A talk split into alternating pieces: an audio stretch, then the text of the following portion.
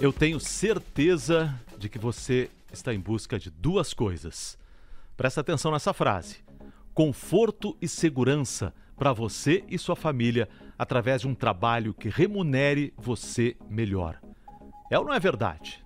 Eu estou em busca disso. Tenho certeza de que você também está em busca disso. A dúvida é como fazer isso. Eu vou apresentar para você hoje uma pessoa que conseguiu fazer isso, dar essa virada e ensina muita gente a como fazer isso. E o autor dessa frase que eu acabei de dizer para você. Estou aqui com Tiago Feitosa. Legal, obrigado, Cavalique. Obrigado pelo convite, é uma alegria estar aqui. Espero poder contribuir e contar como é que a gente faz isso, né, para buscar segurança e conforto. Obrigado. O Tiago é professor de mercado financeiro. Sim, exato. E o Tiago, gente, ele começou lá na adolescência, depois você vai contar um pouquinho mais Sim. da sua história. Ele começou como ajudante dos pais na feira. Hoje, ele é o cara que ensina as pessoas que nos ensinam a cuidar do nosso dinheiro. Olha, se isso não é uma virada na carreira, eu não sei o que, que é. E o Thiago, desculpe a indiscrição, mas você tem 80 mil alunos. Sim, é, 80 mil alunos estudando através da nossa plataforma. Estudando através da plataforma não leva mal o que eu vou dizer, mas se cada um pingar um real na sua conta, isso dá 80 mil reais por mês. É, uma conta fácil de fazer. Não precisa, não precisa dizer o valor, isso é para você e para o leão do imposto de renda. Mas com certeza você deu uma virada na sim, sua vida. Sim. Conta para nós, antes de a gente entrar nas nossas seis dicas para dar uma virada profissional, você que está aí insatisfeito com o seu trabalho, quer dar uma virada, não precisa trocar de trabalho, pode ser dentro da sua empresa, está patinando na empresa, não sobe na empresa, ou quer trocar mesmo, quer ser seu próprio patrão, quer mudar a sua vida, mudar a sua carreira, hoje vai ser uma aula. Você não pode perder, fica até o fim com a gente. Então, primeira pergunta, Tiago, como é que você fez isso? Como é que você deu essa virada na sua vida? De ajudante na feira dos seus pais como adolescente, a professor daqueles que nos ensinam a cuidar do nosso dinheiro. Legal. Bom, mais uma vez, obrigado pelo convite. É uma alegria estar aqui. E quando a gente olha para trás, parece que foi fácil, né? Do ponto de vista de que ah, tudo acontece assim. Mas o fato é que quando a gente está construindo isso, a gente não percebe o que a gente está construindo, porque a gente está imerso a esse processo. Mas é, em linhas gerais, como você falou, eu realmente comecei a trabalhar como adolescente com os meus pais. É, aos 15 anos de idade, meu pai faliu, talvez pela segunda ou terceira vez. E a partir desse momento que ele faliu, eu trabalhei um período com um tio na feira. E aí, a partir daí, eu vi que aquilo não, não faria mais sentido para mim. Eu arrumei um emprego de empacotador em uma rede de supermercado. Uhum. E aí eu fui crescendo dentro dessa empresa, e aí eu saí dessa empresa aos 22, 23 anos para ir para um grande banco. E fiz uma carreira, trabalhei seis anos nesse grande banco. E eu saí desse grande banco porque. Saiu eu... ou foi saído? Não, não. É isso que eu ia falar. Eu saí desse grande banco porque eu fui demitido. Aham. Uhum. E eu, foi saído, então. Eu fui saído. Eu sempre gosto de falar isso e eu confesso ah. que no começo é, eu tinha um pouco de resistência de assumir isso. Poxa, eu fui demitido, mas depois a, a, gente trata em terapia. E você, e você quando estava no banco, é. sonhava em ter aquela carreira que hoje não existe mais, eu imagino. De ficar lá, crescer, ir subindo, ou não? A carreira existe, ela vai diminuindo, vai mudando de caminhos, e sim, eu tinha esse sonho. Eu fui promovido algumas vezes. Na minha última promoção nesse grande banco, eu é, fiquei quatro meses, e aí, como não deu certo, eu fui demitido. Mas durante o tempo que eu fui lá, eu fui crescendo. E óbvio que eu imaginava crescer. Só que, é, eu, como eu dizia eu no começo, quando eu saí, eu tinha até um pouco de resistência de compartilhar que eu, que eu havia sido demitido, que para mim, naquela época, era é, reconhecer um fracasso. Sim, pega mal. Você vai é, procurar outro emprego. Exato. E aí pergunta: você saiu do banco por quê? Ah, porque eu fui demitido. Exato. E aí o que. Hum, já vai um, um xizinho. Um xizinho aqui. Ali no seu currículo. Demorou para eu, pra eu aceitar isso e reconhecer que isso faz parte, faz parte da minha história. E a verdade, Kovalik, que isso faz parte da maior da maior parte das pessoas, né? Todo mundo passa por desafios, ninguém é bom o tempo inteiro. A gente erra, a gente fracassa. E hoje eu Mas aprendi... a gente dá a volta por cima. E hoje eu aprendi quanto mais rápido a gente reconhecer os nossos erros e entender que, cara, a gente não é ser humano, a gente consegue dar a volta por cima e reconstruir. Mas o que aconteceu quando eu saí deste banco, por que eu saí demitido, meu sentimento era, era o seguinte: eu não posso deixar que nunca mais alguém decida o futuro da minha carreira. O que eu estava querendo dizer com isso é. Eu não quero entrar em um outro banco, numa outra empresa, para amanhã depois chegar alguém e falar assim: Tiago, muito obrigado pelo seu serviço, até mais.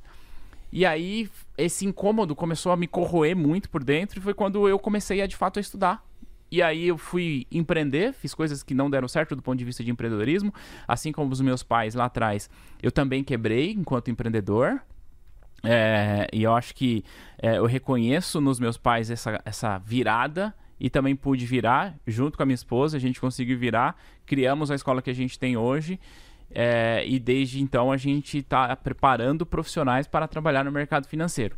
Tem duas coisas antes de nós entrarmos nas nossas seis dicas infalíveis para quem quer dar a virada profissional. Tem duas coisas que me chamam muito a atenção na sua vida, no que você contou. Primeira delas, uma palavra que você já usou: empreendedorismo. Sim. Eu imagino que, e acredito que empreendedorismo não é só quando você vai abrir uma empresa. Você que trabalha numa grande empresa e está ouvindo a gente, é o meu caso também, trabalho numa grande empresa uhum.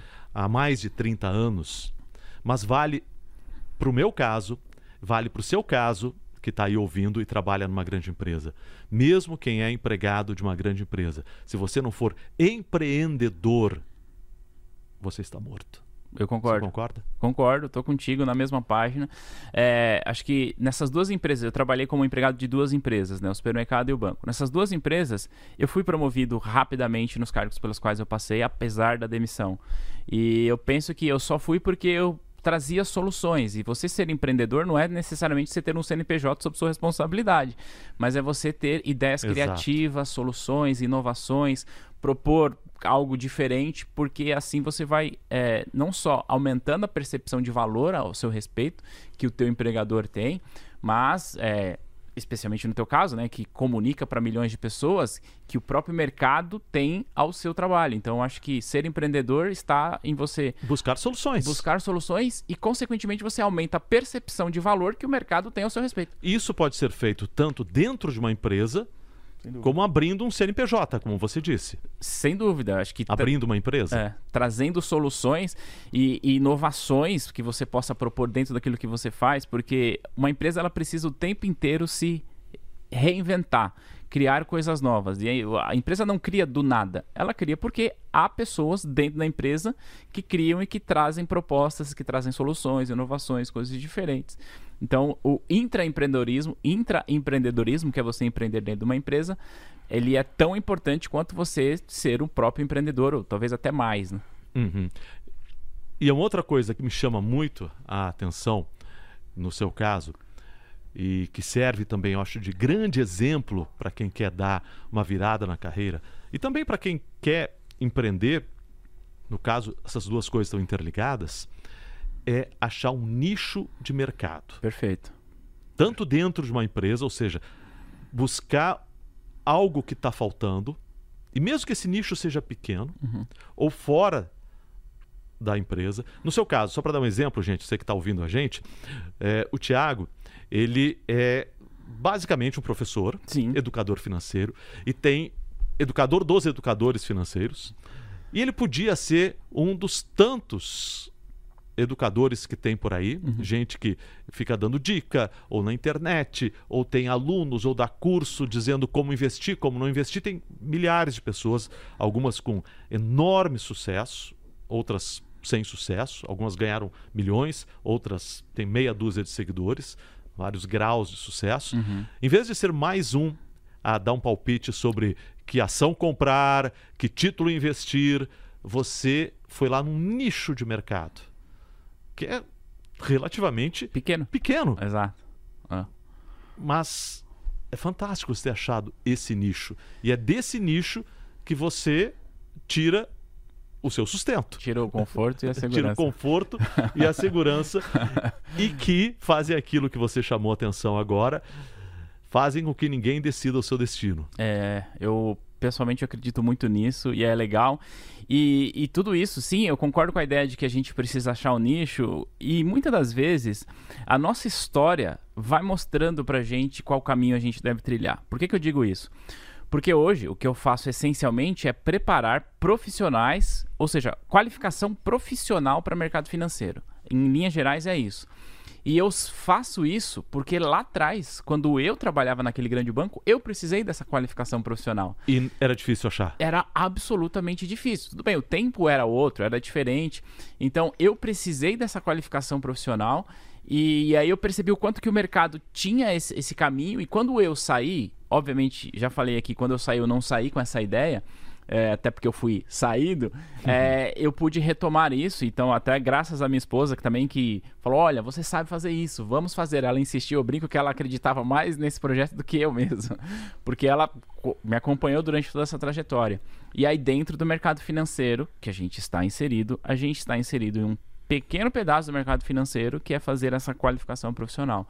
Então, encontrar um, um nicho com o qual você se identifica, com o qual você sabe fazer bem, seja ele qual for, é extremamente importante. E muitas das vezes o teu próprio repertório pode sinalizar o caminho que você pode seguir.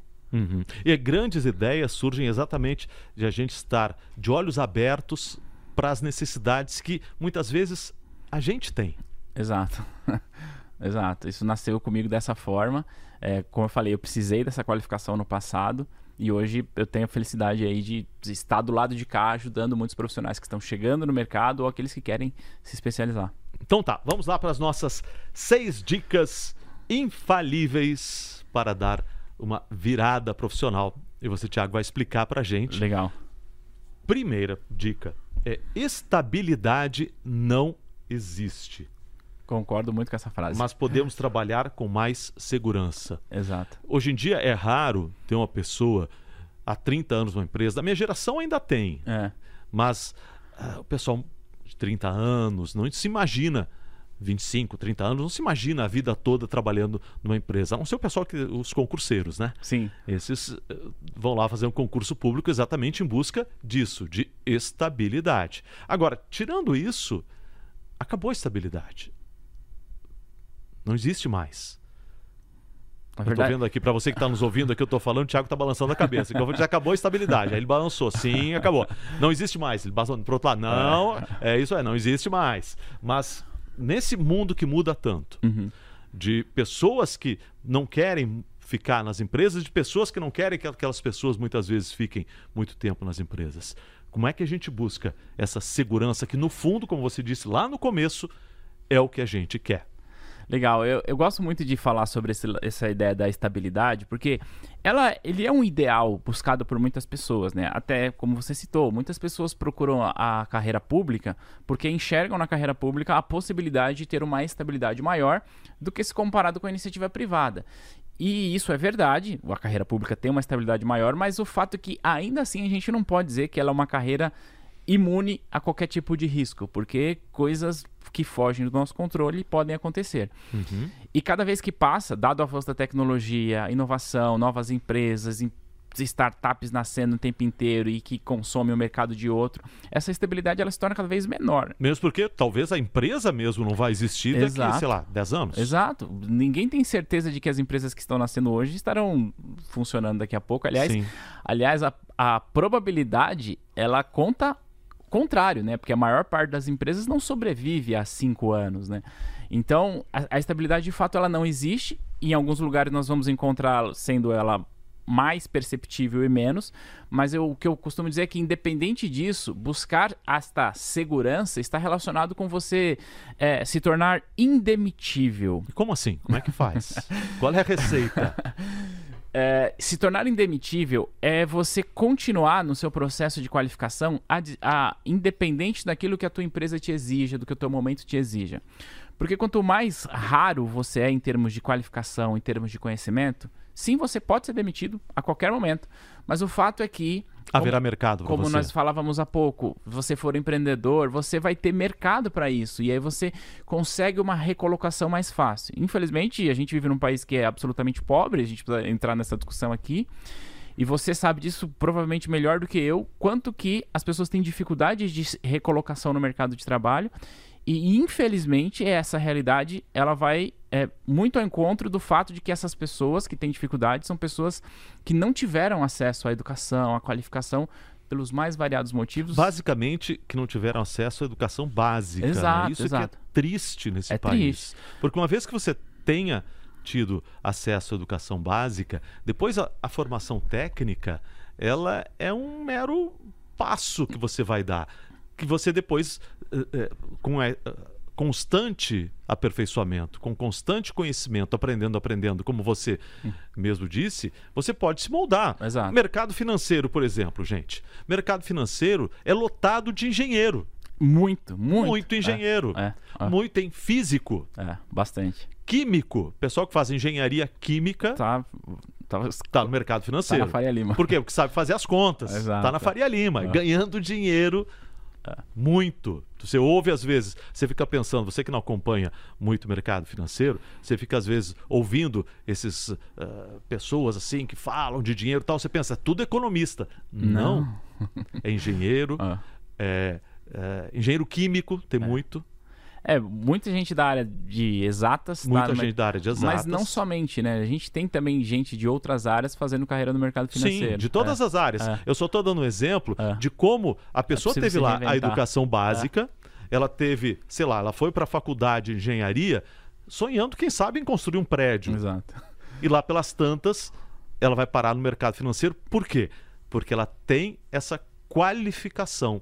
E ela vai trabalhar numa área completamente diferente daquela que talvez aos 16 anos de idade ela tivesse Ela sonhado. imaginou. É, o que me fez. Nessa conversa me fez lembrar, inclusive, de um dos podcasts que você fez aqui com a Daiane, que ela falava sobre a oportunidade de ter aparecido para ela para ser comentarista. E eu achei interessante, porque assim, ela disse assim: olha, não era o que eu estava esperando, mas a oportunidade apareceu. Uhum. Apareceu porque você bem pontuou para ela que ela sempre se comunicou muito bem. Exato. Então, ser indemitível é isso que, que me, me faz resumir essa história, né? É, ainda que você passe por desafios na sua vida profissional, porque você vai passar, todos nós passamos, é, o fato é que você tem condições de sair do outro lado mais fortalecido, porque o mercado enxerga esse valor em você. Então é você estar sempre em busca de uma nova qualificação, de um novo Então, é conhecimento. basicamente a busca de conhecimento e o aperfeiçoamento. Isso é ser indemissível. É, eu penso que sim. Eu penso que sim. Você estar é, sempre em busca do próximo passo em termos de conhecimento. O que, que eu Uhum. posso agregar? E isso independente daquilo que você faça hoje. Porque às vezes a pessoa fala assim: ah, mas eu não vou estudar isso porque eu não uso isso na minha empresa. Não, mas isso está errado. Você precisa estudar isso para que talvez você possa usar isso na sua empresa e ainda que você não use, pode ser que você use em outro lugar. A, a educação, o conhecimento, ninguém nunca vai te tirar. Ele é seu. Busque-o, independente daquilo que te peça, e aí você não vai conseguir estabilidade. Mas você tende a ter uma previsibilidade maior nas suas decisões. E uma coisa, meter minha colher aqui na, na sua lição maravilhosa aqui sobre como ser indemissível. Tem uma coisa que eu aprendi é que criatividade não é aquilo que as pessoas pensam. Você não cria, tirando Leonardo da Vinci, acho que não houve nunca um ser humano que criou alguma coisa do nada. Criatividade é você pegar peças de conhecimento que já existem e sintetizar esse conhecimento numa coisa nova, ou num produto, ou numa ideia, ou num processo para fabricar esse produto. Então, quanto mais peças de conhecimento você tiver na sua cabeça ou na sua equipe, Sim. ou seja, diferentes pessoas trazendo peças de conhecimento, maior vai ser a sua criatividade. E no mundo de tanta inovação, isso é fundamental. Então você precisa ter essas peças para que elas em algum momento se juntem e essa síntese aconteça. Precisa ter repertório. Repertório, E- essa é uma palavra É. fantástica. Você precisa ter repertório de ideias. E aí vou puxar uma. Desculpe ter interrompido, mas é que eu, eu acho essa, essa palavra fantástica. Você precisa ter repertório de ideias e repertório de palavras. Sim, concordo. Para poder expressar suas ideias. Porque você, uma das coisas que você precisa ter é comuni- se comunicar bem. Mas eu queria, já que você trouxe essa ideia de você ter, de que você não cria do zero, a gente está sempre buscando referências, eu acho que vale também a gente falar que as nossas referências, se a gente estiver com o nosso radar ligado, as nossas referências elas estão na nossa frente o tempo inteiro. Quando, por exemplo, eu acordo pela manhã e vejo você no hora 1, o Bocardi lá Você no Bom acorda Dia cedo, hein? eu acordo cedo. eu acordo cedo. e vejo o Bocardi lá, por exemplo, no Bom Dia. eu não sou jornalista e eu não pretendo trabalhar com isso, mas ali eu tenho referência para muita coisa. Eu tenho referência, puxa, olha essa essa imagem, que legal, eu posso usar ela como uma referência para eu criar alguma coisa Sim. na minha aula. Então, o que eu quero dizer é que é legal que as pessoas criem, é, liguem o radar e entenda.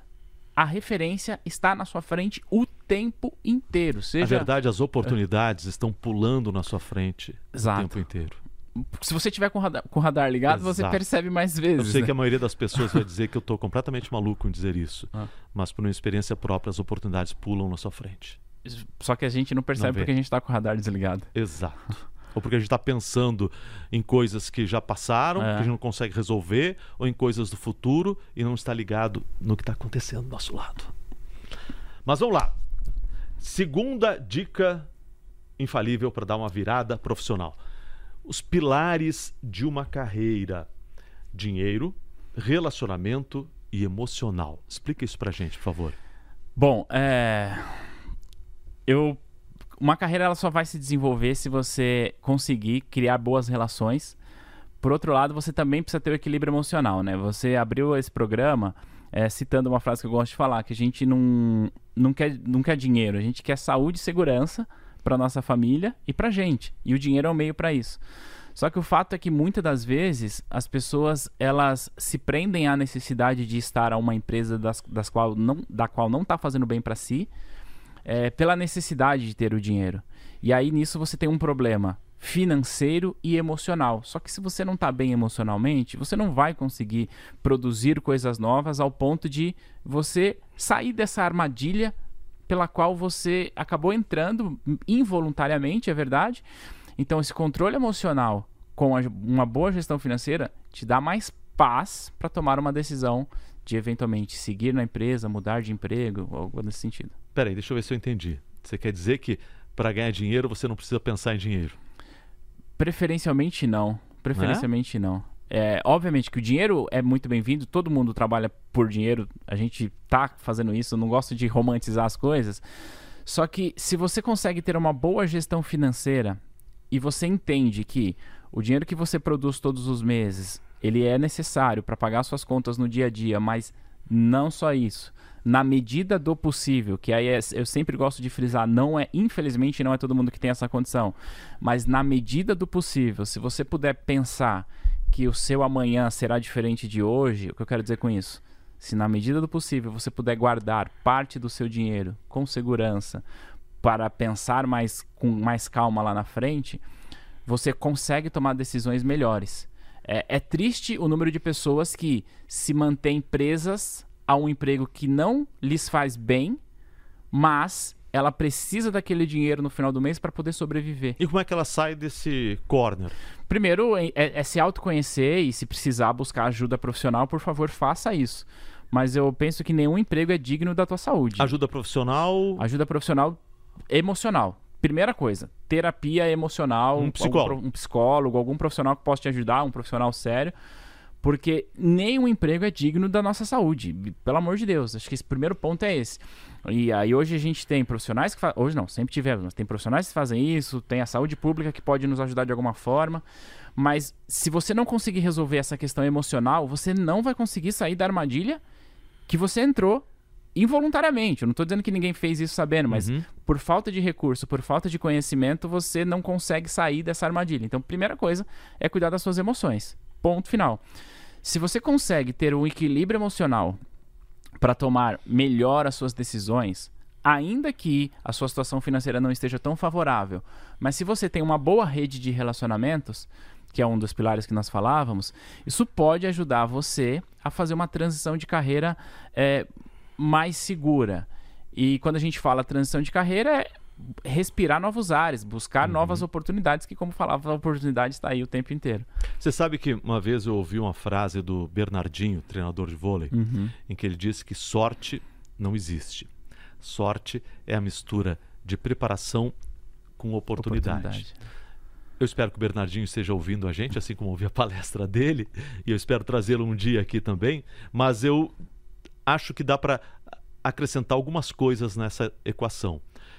Sorte é preparação, oportunidade, e faltam duas coisas que são essenciais, o que você acabou de falar. Inteligência emocional Sim. e networking. Sim, isso é extremamente importante. Agora, a inteligência emocional, você mencionou, é uma coisa absolutamente essencial para o nosso sucesso. Como é que a gente que. Tem algumas pessoas que parece que já nasceram com essa inteligência. Eu conheço algumas pessoas que eu digo: se eu tivesse a sua inteligência emocional aos 20 anos, eu hoje seria, sei lá, estaria na beira da praia Mas com você uns bilhões. aonde, Não, estaria aqui trabalhando com, com alguns bilhões na conta e apresentando podcast, que isso me dá um imenso prazer.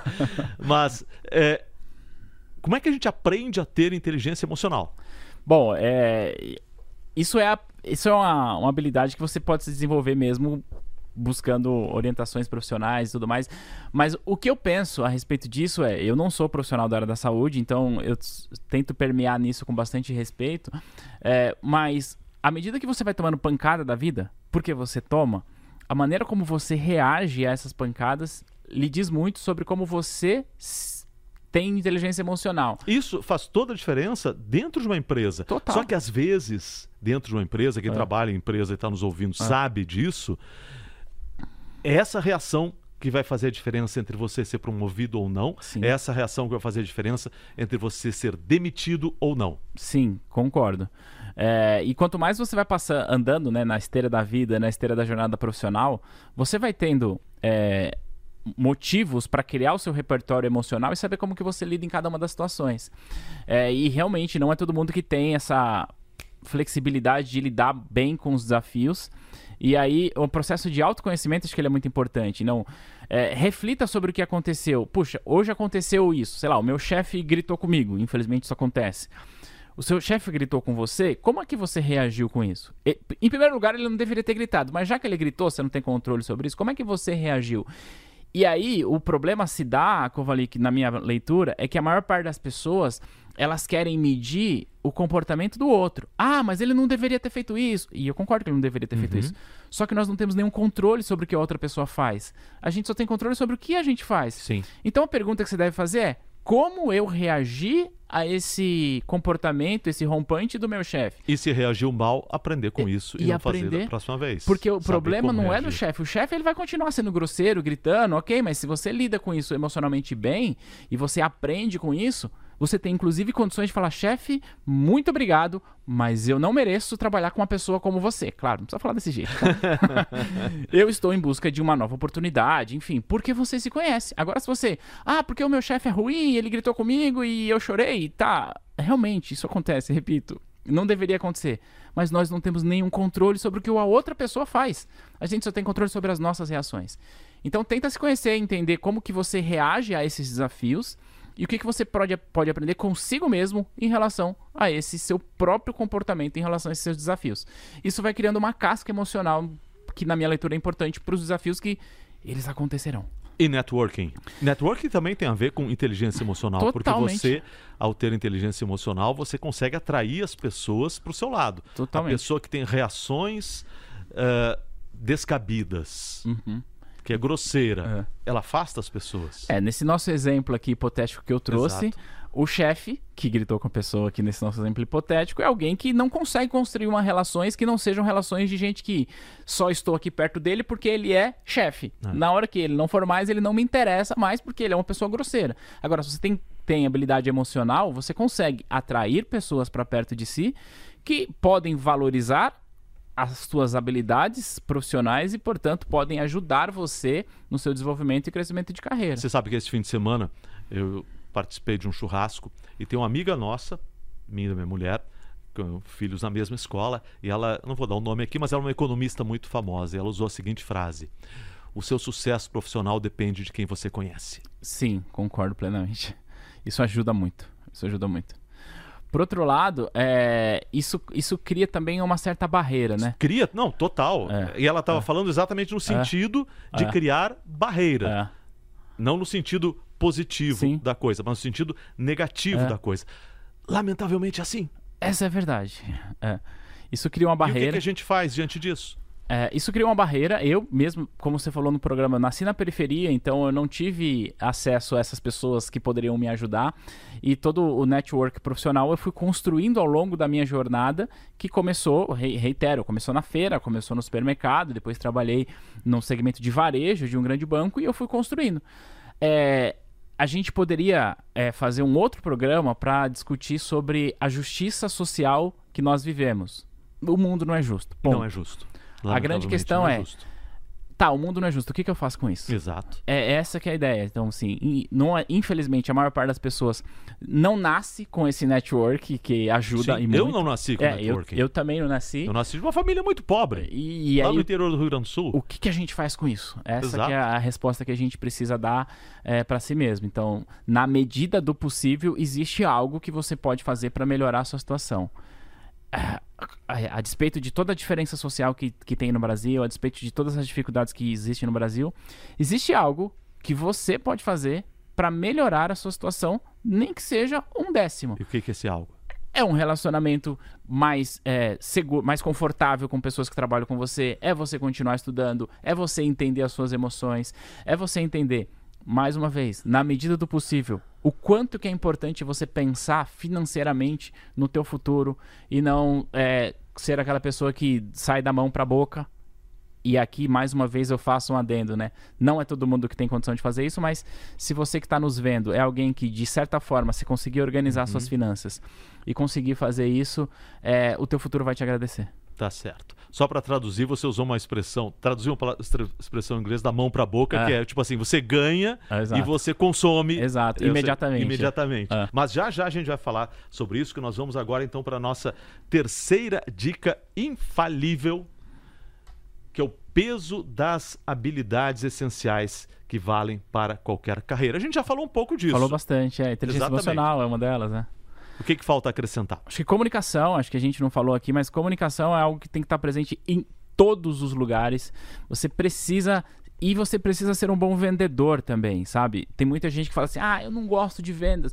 Se você não gosta de vendas, você tem grandes chances de não prosperar na tua carreira. Porque você está sempre vendendo uma coisa, um produto sempre, ou uma ideia. Sempre se vendendo. Sempre. Sempre. Nós estamos aqui agora vendendo porque, na verdade, quem está consumindo esse, esse, esse podcast agora está doando o que ela tem de mais valioso pra gente. O tempo. Que é o tempo. Então, nós estamos aqui, de certa forma, usando a comunicação para vender isso. Em uma reunião de trabalho, você está vendendo ideias. ideias. E quem não vende ideias não sobe na carreira. Eu, você tem que ter ideias. Eu falo que a gente sempre vende. Na pior das hipóteses, a gente vai vender a nossa hora de trabalho. E se a gente não for um bom vendedor, a gente vai vender Sim. a nossa hora muito barato.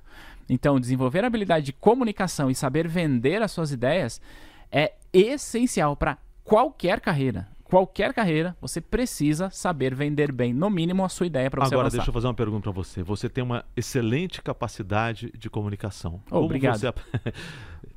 isso é claro, isso é evidente. Como uma pessoa que vem, não me não tome isso como uma crítica, mas muitas vezes a gente vê isso da área de exatas, é verdade. que trata de números, ah. conseguiu aprender a se comunicar. Eu penso que eu nunca fiz um curso específico de comunicação, mas eu penso que é, isso está muito relacionado ao que falamos há pouco sobre a questão do repertório quando eu era adolescente, eu tava na feira gritando: olha a banana, olha a maçã. Banana não, Meu, meus pais não vendiam banana, vendiam maçã, laranja. Mas por que, outras... que na feira a barraca da banana é separada das outras frutas? Eu não sei, não sei essa resposta até Mas isso é um mistério que eu sempre gostaria de explicar. A é. barraca da fruta não é. vende banana, a é. barraca de banana não vende outras frutas. Mas enfim, especialização. É, eu, realmente eu não, não sei a resposta para isso, mas eu penso que desde criança, né? Então eu fui estimulado a isso porque você vai numa feira aqui em São Paulo, é isso. Sim. As pessoas estão lá gritando, vendendo, e eu fazia isso. E hoje eu reconheço que isso ajudou a mim nesse, dentro desse processo, mesmo que é, intuitivamente. E eu acho que tudo isso está muito relacionado a você estar, tá, mais uma vez, sempre em busca de repertório. Sempre e como é que você obtém repertório? Não, é, eu, eu, a palavra que eu ia dizer é sempre em busca de referência. Ah, tá mas eu ia levar para repertório. Sempre em busca de referência para buscar o seu repertório. Hum. O que, hum. que eu quero dizer com isso? A minha referência na área de comunicação, mais uma vez, é qualquer pessoa. É você que está se comunicando, faz isso muito bem, é, os demais jornalistas, enfim, eu estou assistindo um jogo de futebol, coisa que eu gosto, eu tô prestando atenção no como que o narrador fala. Porque isso para mim é importante. Não é porque eu quero ser o narrador. Mas existe uma skill que a gente pode adquirir. Então, ref... primeiro, referência. E segundo, repertório. Repertório é fazendo. Não tem jeito. Eu, eu, tô, eu tenho presença pública na internet, produzo vídeos pra internet. E quando eu olho os meus primeiros vídeos que subiram pra, pra internet há oito anos é, eu olho para eles e eu falo, meu Deus, quem que é essa pessoa? Definitivamente não é a mesma pessoa. Mas o repertório e essa habilidade de se falar com mais clareza vem com o tempo. Só que só vem fazendo, não tem outro jeito. Não dá pra gente ter teoria. Claro, ter técnica te ajuda, mas se você tiver técnica e não tiver a prática, não vai adiantar. É a história das 10 mil horas de voo. Exato. Não? É. Um piloto só comanda um avião depois É. de 10 mil horas de voo. Mas ele é um excelente piloto, dá para comandar com 5 mil. Não, não, dá. Não dá. Aí ele sim. tem que fechar 10 mil horas de voo e aí ele passa a comandar um avião. Ou seja, você repete, repete, repete, faz, faz, faz lá pelas tantas. Você faz praticamente no modo automático. Eu tenho certeza que você está respondendo as perguntas muito. Você está pensando, Sim. mas pensando É. automaticamente. São É. coisas que, que vêm, É. você não sabe nem de onde. A gente vai criando um- uma linha de raciocínio e sai falando. Exatamente. Com o tempo você vai ficando melhor naquilo que você faz. No E é começo o não tempo. é tão bom como você É, falou, às é. vezes. É. Você fala mal, mas o importante é não desistir. E é chegar nas 10 fazendo. mil horas de voo. É, on- você citou um exemplo seu familiar no dia de ontem. Ontem eu tava conversando com meu sobrinho que gosta muito de futebol e ele tá jogando futebol o tempo inteiro e ele disse que vai começar a fazer peneira. Eu disse pra ele assim ontem: você vai fazer peneira e você não vai passar. Você não vai passar na primeira, na segunda, na terceira. Não vai passar, já tem isso em mente. Ele me olhou assustado, mas eu falei: o importante é você não desistir. Continua fazendo, vai fazendo. Se você continuar, pode ser que uma hora venha. Mas o que eu quis dizer com isso, o que eu quero dizer com isso, por que eu trouxe isso? Que eu estava tentando colocar na cabeça dele que sim, a vida é feita de muito mais desafios, muito mais erros do que acerto. Ele é uma criança e difícil de entender isso ainda. Mas que você só vai ficar bom naquilo que você se propõe fazer se você não desistir e continuar a fazer. Quando eu olho para os primeiros vídeos que eu produzi, eu tenho vergonha deles. Mas ao mesmo tempo que eu tenho vergonha, eu tenho muito orgulho. Porque foi isso que me trouxe até aqui. Então a minha história, a minha jornada construiu o que eu estou fazendo aqui hoje. O que eu estou fazendo aqui hoje me construirá para o futuro. Então eu acho que referência e repertório, acho que é a resposta para isso. Fantástica essa frase. Obrigado. Adorei essa frase. Me Eu também gostei, aqui. nunca tinha falado assim. É isso. Isso é repertório. Você que está nos ouvindo, isso é repertório. E isso que é a capacidade de comunicar. A gente, quando adquire essa capacidade, depois das 10 mil horas de voo e depois de muita Ah. leitura, de prestar atenção. Eu gosto muito de prestar atenção em filme. Pra saber, porque nós, jornalistas, somos contadores de história. Ah. Então, eu quando vejo um filme ou leio um livro, eu, Roberto Kovalik, procuro ver não apenas a história, mas como o autor está contando aquela história. Qual a primeira frase do livro, aquela que me faz seguir até o fim do livro? Qual o enredo do livro? Como é que ele coloca assim? Então, quando a gente lê um livro, principalmente romance, é importante ler romance para desenvolver isso que você falou, que é o nosso repertório de palavras, de ideias. É muito importante isso. Mas é importante também a gente ver um filme, por mais bobo às vezes que seja. Eu tenho uma filha de 9 anos, eu Sim. vejo filme infantil, né? né? Mas ainda assim tem referência. tem uma referência, tem um roteiro. E você. Como é que esse filme faz uma criança de 9 anos prestar atenção e eu, como pai, nem sempre consigo? Alguma coisa esse filme tem para me ensinar sobre técnica de comunicação. Ah. Então, quem quer aprender também a se comunicar, presta atenção, leia. Lei Ler é importante. É. Cada, vez, é cada vez importante. mais a gente. Cada vez mais a gente lê menos, né? Dado o advento da- das Mas tecnologias, é vídeos importante. curtos, mas a leitura é fundamental, assim, para você. Primeiro que quando a gente fala de comunicação. é, sim, a gente precisa se comunicar com a fala, mas a gente não se comunica só com a fala, né? É bom Exato. lembrar, a gente Não. precisa escrever, a gente precisa é, ler um, um bom texto. Às vezes falta de- as pessoas têm dificuldade de interpretar texto. E você que se relaciona com clientes, por exemplo, dependendo da maneira como você escreve uma mensagem de WhatsApp, esse cliente já pode criar uma impressão absolutamente negativa ao seu respeito, ou o contrário. Uhum. Se no teu primeiro contato com um cliente, com alguém que você se comunica bem, coloca bem as suas ideias naquele pequeno trecho de mensagem ali, de uma mensagem de texto, é, você já pode criar uma percepção ao seu, ao seu respeito. Mesmo Então- porque as pessoas vão julgar você pela primeira impressão. É ruim? É, ruim. Não deveria ser assim? Não deveria ser Mas assim. é assim. Mas é assim. É a regra do jogo. Essa é a realidade. E aí, gente, voltando para a questão da inteligência emocional, né? A gente não tem nenhum controle sobre como a outra pessoa vai se comportar. Exato. Ponto.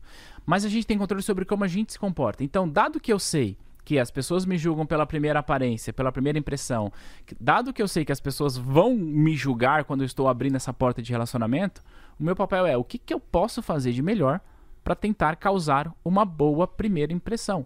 Ponto. E isso está relacionado para algumas pessoas com o jeito que escreve. E Uhum. você vai escrever bem quanto mais você lê. Exatamente isso. Tem uma. O, o, o Dale Carnegie, Uhum. que escreveu um livro muito famoso. Hoje em dia, é, ele, Ele é- virou cl- clichê, mais ou virou menos. clichê, É. exatamente. Mas tem. Ele, Mas é é bom o livro. ele tem um livro é Como Fazer Amigos e Influenciar pessoas. Influenciar Pessoas, exatamente, que é um clássico. E virou exatamente, foi tão vendido o Ah. livro que virou clichê. E ele fez uma pesquisa lá no instituto dele, nos Estados Unidos, o Instituto Carnegie, e de cabeça, eu não sabia que a gente ia falar disso, mas de cabeça eu não lembro exatamente o percentual, mas ele fez um estudo com engenheiros. Isso em 1920 e bolinha, há mais, há um século pelo menos. E a conclusão foi que os engenheiros de sucesso não eram os melhores engenheiros. Não eram os que sabiam fazer o cálculo melhor. Eram os- que tinham essas habilidades, principalmente a habilidade de comunicação. Sim. É, você vai ser um profissional de sucesso se você co- conseguir comunicar bem as suas ideias. Mesmo que você seja engenheiro. Mesmo Desculpe que os engenheiros que nos acompanham, mas a ideia é essa. Mesmo que você seja um engenheiro, mesmo que você seja um médico, mesmo que você seja um padre, seja lá o que for, você só vai ser um bom profissional se você se comunicar bem. Exato. Vamos então à nossa próxima dica para dar uma virada profissional. Falamos aqui do peso das habilidades essenciais e essa aqui, essa você vai ter que me explicar. Você é uma marca. Eu gosto de resumir isso, Kovalik, com uma frase que eu digo com muita frequência. Sua carreira é maior do que o seu emprego. Ponto. O que eu quero dizer com que isso? é isso? O que eu quero dizer com isso? É óbvio que a gente precisa e deve reconhecer e valorizar o emprego que a gente tem, porque é dali que a gente tira o nosso sustento e é dali que a gente traz segurança e conforto pra gente. Por outro lado, é, a gente precisa entender que a gente precisa fazer a gestão da nossa carreira e não a gestão do nosso emprego. Em outras palavras, é como que eu, enquanto profissional, sou, sou enxergado? Primeiro, pelas pessoas que trabalham comigo. Uhum. Segundo, por pessoas que não trabalham comigo, mas que de alguma forma entendem daquilo que eu faço.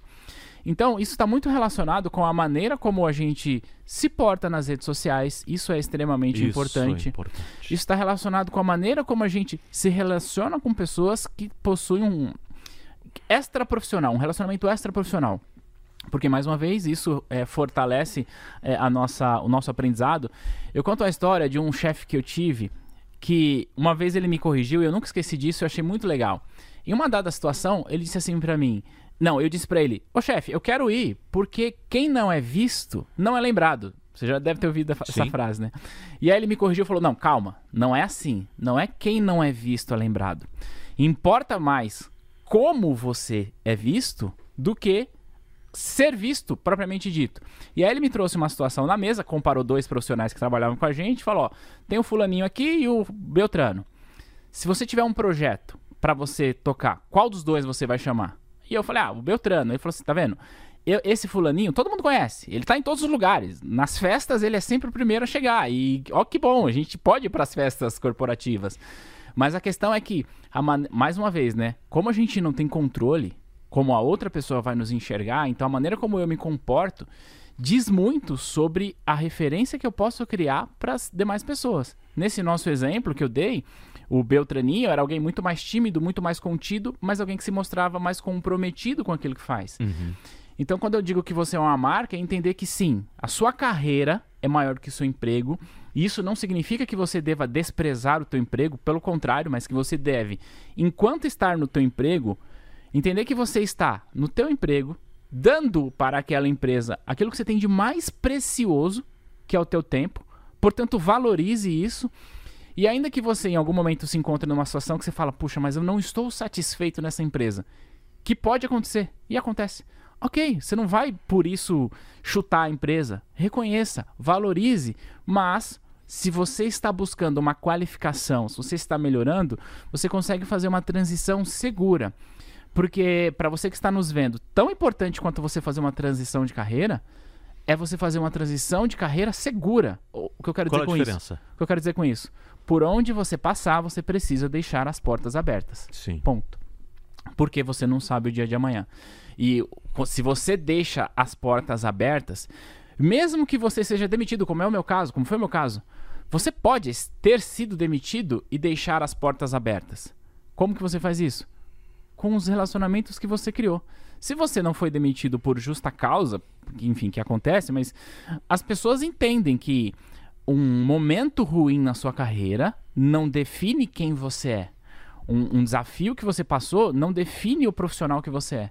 Então, se você consegue construir isso, entendendo que você é uma marca e que as pessoas precisam é, enxergá-lo como tal, e, mais uma vez, você não controla como as pessoas te enxergam, você controla como você se mostra.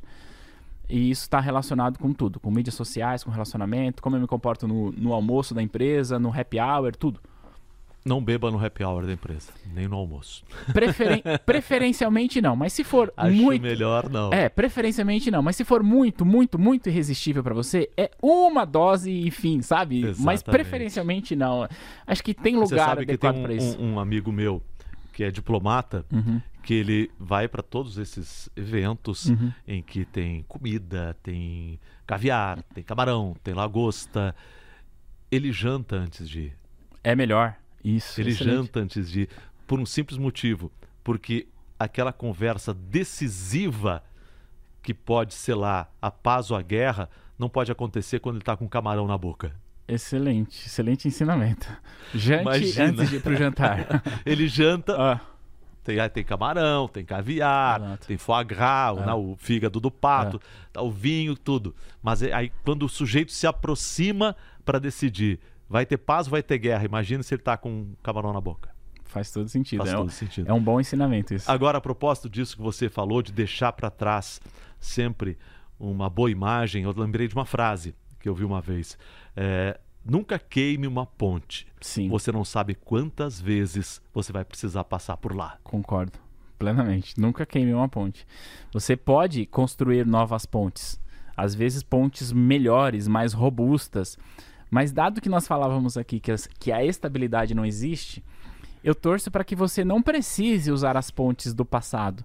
Mas se você as deixou construído, você tem mais segurança para que, se isso aqui não der certo, eu posso recorrer àquilo que eu construí, porque, mais uma vez, cada dia que você sai de casa para trabalhar, você está construindo algo no teu repertório. Uhum. E você precisa reconhecer que.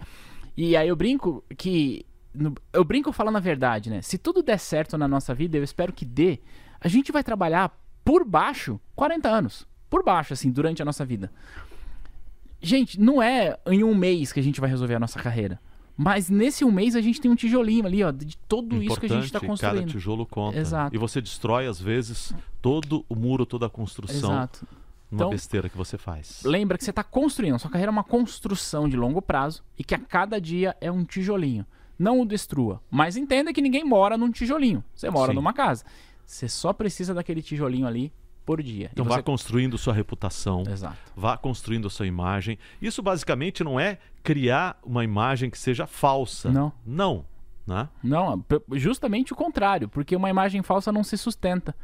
É, eu lido com muitos profissionais que estão em processo seletivo, querendo entrar, e as pessoas me dizem assim: ah, como eu devo me comportar na entrevista? Eu digo: você deve se comportar como você é. Porque se você cria um personagem, você até pode passar na entrevista.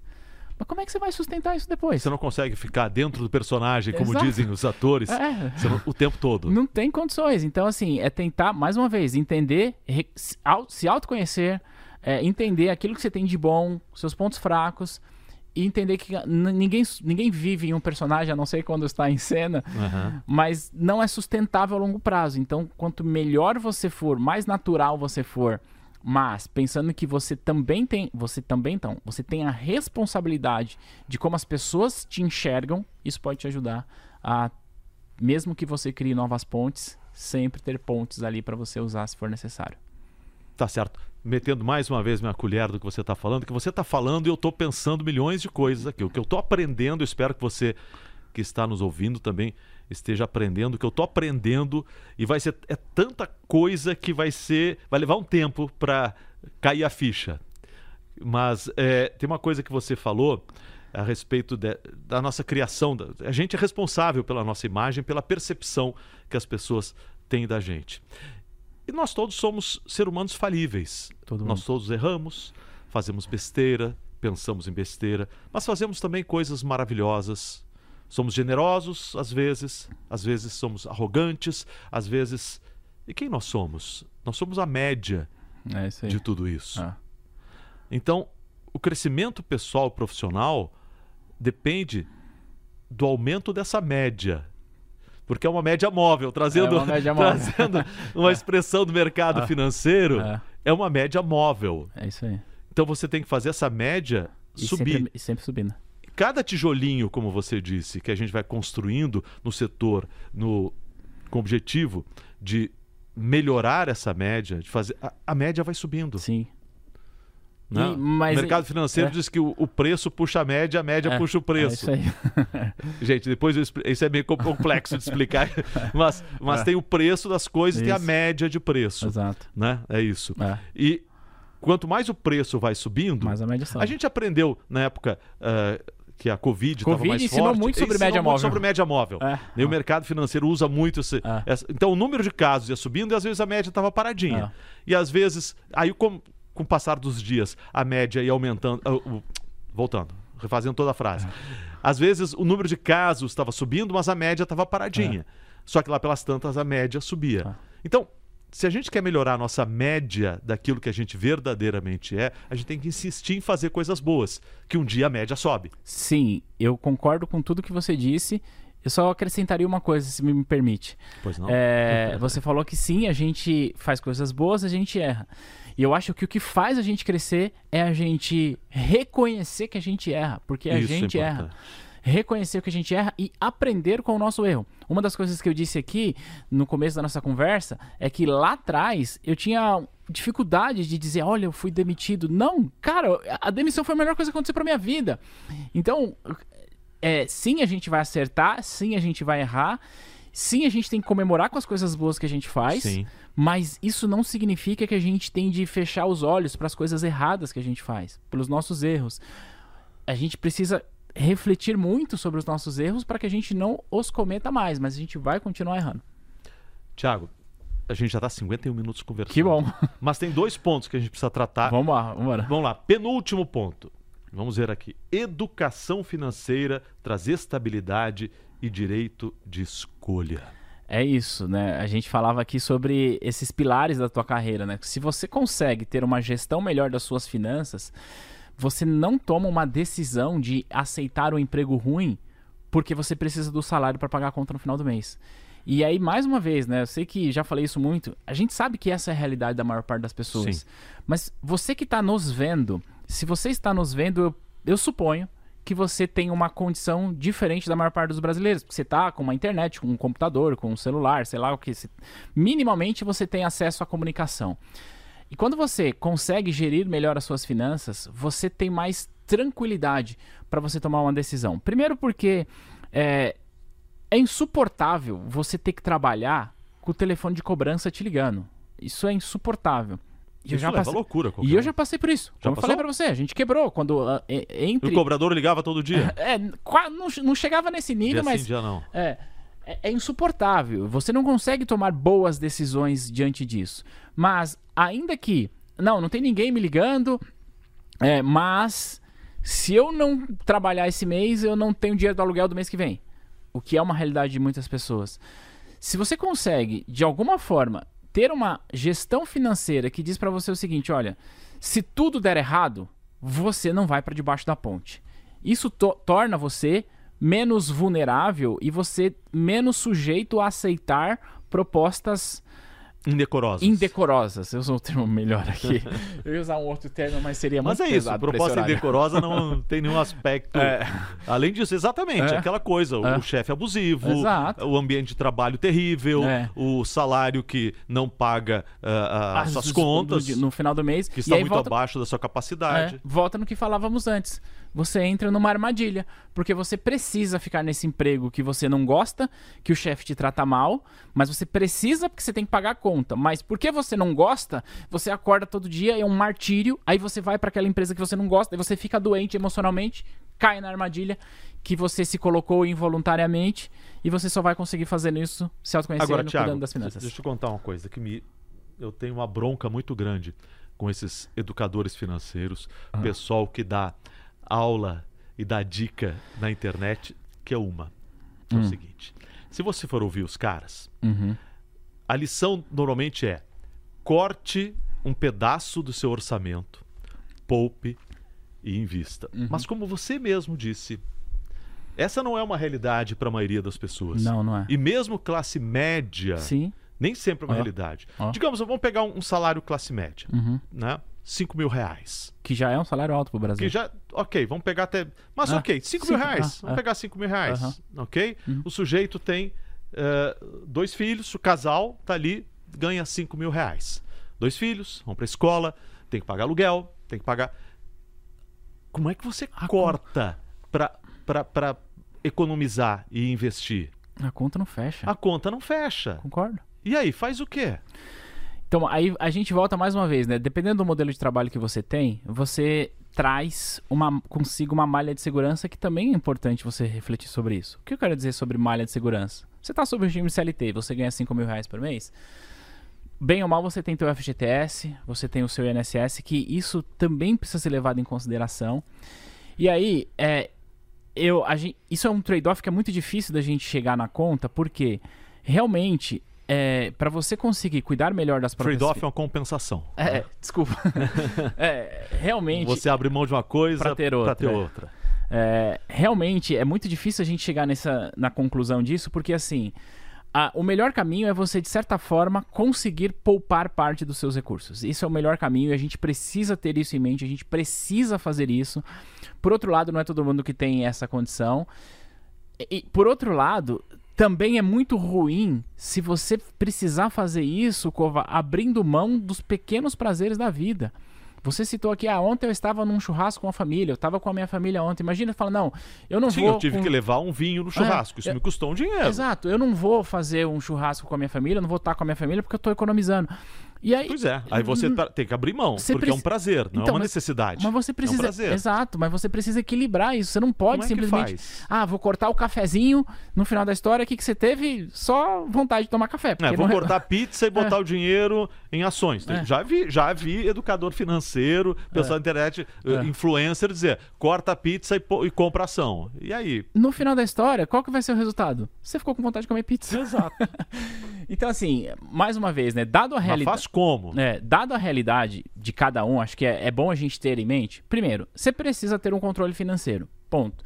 Porque ainda que você tenha uma renda que não te sobra, é bastante provável que tenha alguma coisa vazando.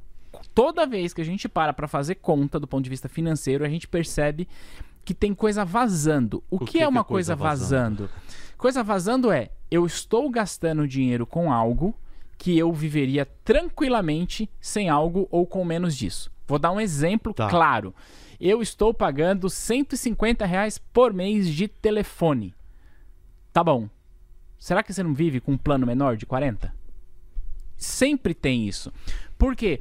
O tempo vai passando, aí a gente assina uma coisa aqui, assina outra coisa ali, e aí a gente vai ver falando, peraí, o que, que eu posso fazer para recondicionar o meu orçamento e, de certa forma, conseguir direcionar isso não é acreditando também, Cova, que ah, eu vou deixar de comer uma pizza, eu vou colocar o meu dinheiro em ações, eu vou ficar rico. Não, não vai. Essa é a verdade. Não vai. Você não vai ficar rico no mercado financeiro. O mercado financeiro não foi feito para você ficar rico. Ponto. O mercado financeiro foi feito para, na melhor das hipóteses, preservar aquilo que você conquistou ao longo da sua vida e depois de preservar, e quando eu digo preservar, é preservar inclusive da inflação, é importante. E depois que você conseguiu preservar, ele vai ter um potencial de aumentar um pouco aquilo que você conquistou com o teu trabalho. Então, o resumo da ópera é: você vai precisar fazer essa reengenharia financeira e ver aonde que tem vazamento, porque na maior parte das vezes tem. Sempre que você pega uma pessoa, Mas tem vazamento. Sempre tem vazamento. Ah, eu tô, mais uma vez, né, usando o telefone como exemplo. Ah, mas é porque meu plano é de não sei quanto giga. Tá, mas você tem Wi-Fi em casa e você tem Wi-Fi no trabalho. Você realmente precisa de um plano de não sei quanto giga? E veja, Aí isso faz como? Bota numa planilha. uma planilha de custos fixos. E aí, indo para a prática, né? Você precisa separar o que são os seus custos fixos e o que são os seus custos variáveis. Essa é a primeira coisa. Depois que você separa os seus custos fixos, que todo mundo tem, e os seus custos variáveis, você volta em cada um deles e a pergunta que você faz é: desses custos fixos que eu tenho, quais deles são obrigatórios e quais deles são opcionais? Isso já vai te dar um, um norteamento importante. Porque o que, que é um custo fixo que eu tenho? E aí o G1 vai ficar bravo comigo, mas o que, que é um custo fixo que eu tenho? Por exemplo, assinatura de streaming. O que, que é obrigatório? É obri- eu, eu realmente eu preciso ter cinco streaming diferentes? Do ponto de vista de educação financeira, essa conta Não, você só guardo do G1. Guardo do G1, aí Que aí tudo você bem. tem essa informação preciosa aqui que a gente está dando. Então, para que o 5? Só o do G1 tá resolvido. Exato, assim. Então, o que eu quero dizer é isso. Hoje em dia tem tanta oferta disso. Então, eu realmente. Porque isso é um custo fixo, mas é um custo opcional. E aí, mais uma vez, né? Falando do próprio G1, tem um milhão de conteúdos que você vive é, gratuitamente. Então, o primeiro ponto é isso: custo fixo. É, só tá o pessoal tá lembrando aqui, ó. G1 é grátis. Oi? O G1 é grátis. Então, exato, o próprio G1 é grátis. Então, isso que você está consumindo aqui é gratuito. Tá vendo, ó? Então, então, em vez de você pagar aquele monte de conteúdo Ah. que você não usa, vamos lá refazendo a frase. É, Você fica com G1, que é grátis. boa, pronto. Tá resolvido o problema. E você tem conteúdos Ah. como esse aqui que a gente tá Exato. vendo. É, acho que é, o espírito da, da, da história é esse, né?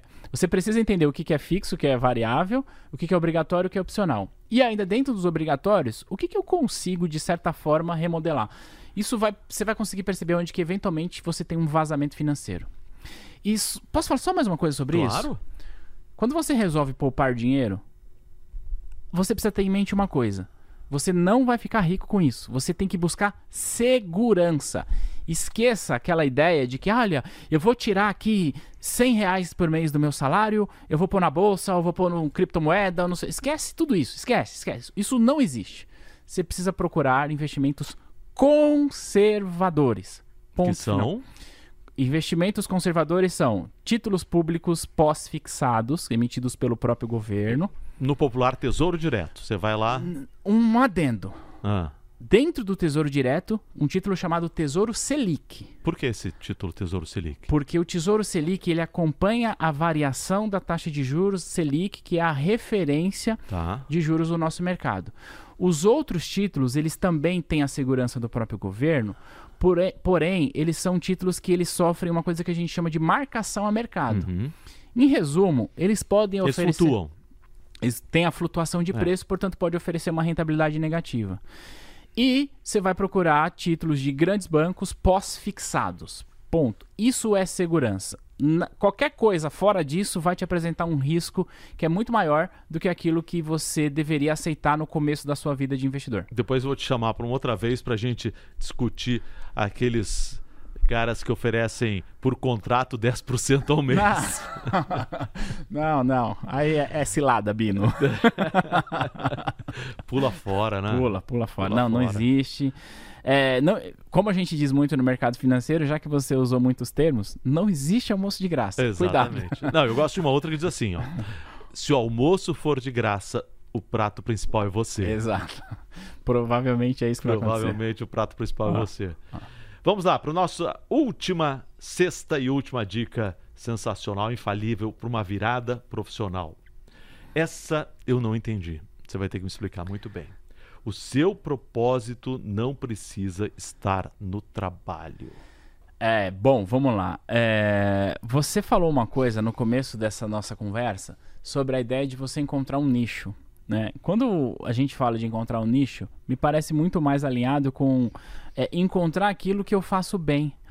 Mas quando eu digo que o seu propósito ele não precisa estar no trabalho, é porque assim, a gente não se dá conta disso, mas mais cedo ou mais tarde, por melhor que seja a sua condição, por melhor que seja o teu emprego, por melhor que seja tudo isso, mais cedo ou mais tarde, você não vai estar mais fazendo o que você faz hoje.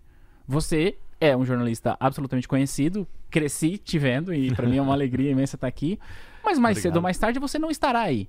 Seja porque você resolveu se aposentar, seja porque você resolveu. E porque a idade chega Porque a idade mundo. chega. Então, a gente precisa ter em mente é, isso. E quando eu falo isso, é porque é, eu conheci muitas pessoas que trabalhavam comigo no banco e que foram crescendo e que se aposentaram e que chegaram um dia, acordaram e falaram: Eita, e agora? Para onde eu vou? Eu não tenho o que fazer. Quantas pessoas, eu não tenho esse dado, mas quantas pessoas que, ao se aposentar, entram em uns um ciclo vicioso. É, o círculo vicioso de, meu Deus, e agora eu não sei o que eu faço, ela acaba não encontrando propósito para a própria existência. E aí, é, durante a construção da nossa jornada profissional, penso eu que a gente tem de estar sempre em busca de pegar o nosso repertório profissional e entender como que eu aplicaria isso na minha vida, independente da minha carreira. O que eu quero dizer com isso? Se amanhã você não tiver mais o seu emprego e nem a necessidade dele, porque você se aposentou, porque você foi fazer outra coisa, o que você faria? Tem gente que fala assim: ah, eu ia viver viajando. Não, você não ia viver viajando. Porque assim, o sonho de viajar é de muitas pessoas, mas é quase que insustentável você fazer isso a longo prazo a maior parte das pessoas quer uma rotina. Ah, vou fazer duas, três viagens por ano, eu quero fazer isso, ok. Mas ainda assim você vai ter a tua rotina, o teu canto. No final do dia, é você e o seu travesseiro.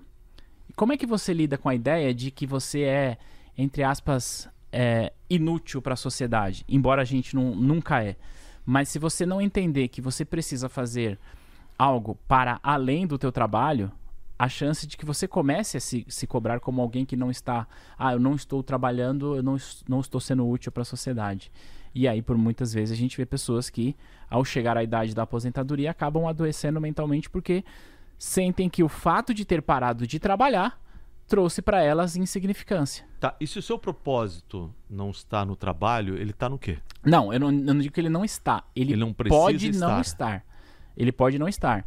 O seu propósito, é algo que vai ser muito difícil de você encontrar. Eu ainda estou procurando o meu, mas aí, dentro das nossas analogias, aquele nosso tijolinho que a gente está construindo todos os dias. Mas a impressão que eu tenho, cada dia que passa, é que o nosso propósito sempre está relacionado em viver em sociedade, sempre está relacionado em saber se comunicar, em saber falar. Para algumas pessoas, você vai encontrar esse propósito é, com um compromisso religioso, para outras vai encontrar esse propósito cuidando de outras pessoas, mas a impressão que eu tenho, e é claro que eu posso mudar de ideia amanhã, mas é que o nosso propósito, independente da carreira que a gente escolha, independente da empresa que a gente trabalha, independente do que a gente faça, a impressão que eu tenho é que o nosso propósito ele está sempre relacionado com viver em sociedade.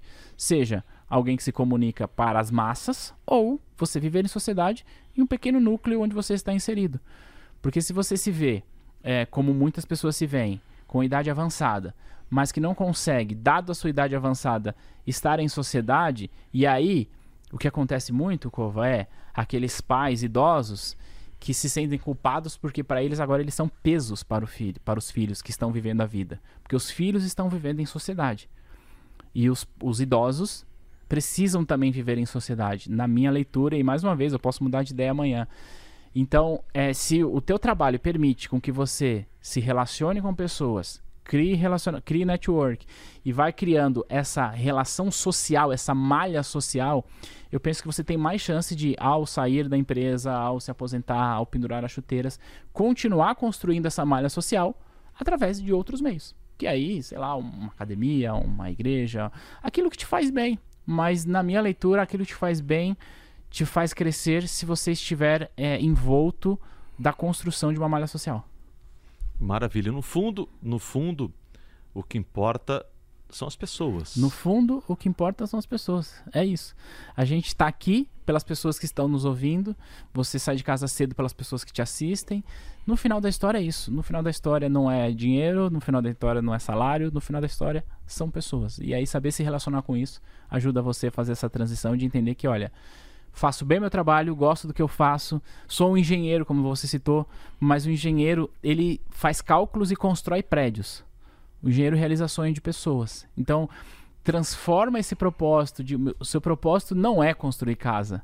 O seu propósito é realizar o sonho de alguém que vai viver ali. E acho que se a gente conseguir traduzir isso para pessoas no final da história, a gente tem mais chance de lidar bem com com o momento de pendurar chuteira ou com o momento de qualquer outra E vai coisa. ser muito mais fácil vender a casa. E vai ser muito mais fácil vender a casa. Tá certo. Tiago, muito obrigado Eu que por agradeço. ter participado do nosso podcast. Eu acho que a gente teve lições maravilhosas. Você que nos acompanhou. Olha, vai lá pro começo e ouve tudo de novo. Vai anotando as nossas dicas, porque teve muita coisa preciosa para quem quer dar uma virada na carreira, uma virada na vida, Sim. que é É. talvez até mais importante do que na carreira, porque às vezes a gente está patinando na carreira porque está patinando na vida. Concordo plenamente. Se a gente entender que o nosso CPF, que a gente é uma marca, que a gente tem de olhar pra nós antes de olhar para o emprego, a gente tem mais chances de dar essa, esse duplo twist carpado. Lembrando da Daiane, É. que foi o nosso último episódio. Se você não assistiu, não ouviu o episódio da Daiane, dá uma olhada lá, porque tá muito legal também. Legal. Que vai nesse sentido, Sim. de alguém que lutou, que passou dificuldades, mas que soube dar essa volta na vida. Que no fundo é o que todos nós queremos, é o que todos nós desejamos. Em algum momento a gente crescer na carreira, principalmente quem está em busca de um sonho, está em busca de uma vida melhor, está em busca de conforto e segurança para você e sua família através de um trabalho que remunere você melhor. Nas palavras do Tiago Feitosa. Que legal. Obrigado pelo convite. Prazer estar aqui. Muito obrigado. Daqui pra frente, vou dar a ficha do pessoal, né? Porque, Claro. como a gente falou, o importante são as pessoas. Então vamos dar o nome das pessoas que estão ao meu lado e ao lado de toda a turma do G1 trazendo essas dicas tão importantes. Daqui pra frente tem a apresentação e roteiro de Roberto Kovalik. Desta vez teve o roteiro do Flávio Coelho. Ele que fez todo esse roteiro.